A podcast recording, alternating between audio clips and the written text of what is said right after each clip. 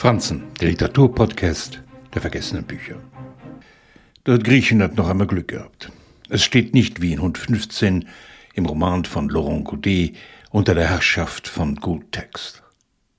Jenem Unternehmen, das sich die Finanzkrise zu eigen macht und den beinahe Staatsbankrott des Landes ausnutzt, um es quasi aufzukaufen und jeden Widerstand gegen die Installierung einer Gesellschaft in drei Zonen gewaltsam bricht.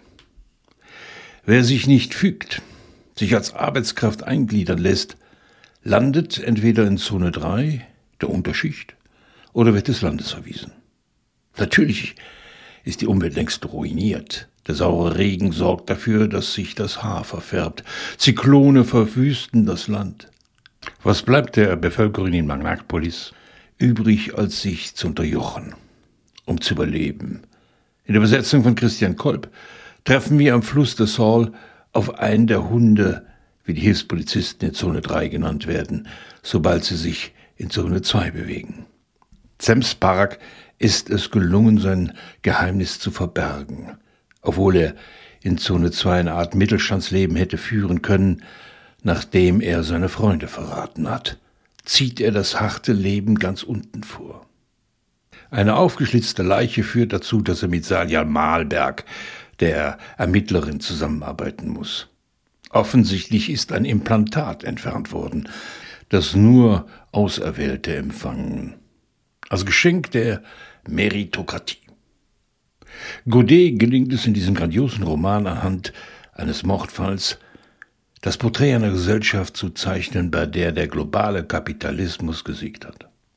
2004 gewann er schon für die Sonne der Scorta den Prix Goncourt. Als Mensch hat man in Hund 15 zu arbeiten und zu funktionieren. Für das eigene Wohlwollen gibt es einmal im Jahr den Love Day, an dem die Bewohner sich mit sexueller Gier belauern und innerhalb von 24 Stunden übereinander herfallen dürfen. Die Stadt hat kein Gedächtnis, schreibt Godet an einer Stelle. Die Menschen schon. Und oftmals ist es wie in Sam Sparks Fall die eigene Vergangenheit, an die man nicht erinnert werden will, weil sie einen quält. In einer Gesellschaft, in dem die Elite sich eingemauert hat, Zone 2 sich sagt, immer noch besser als Zone 3. Und Zone 3 entweder aufgegeben hat oder hofft, eines fernen Tages in Zone 2 aufzusteigen. Alles beim alten Summit.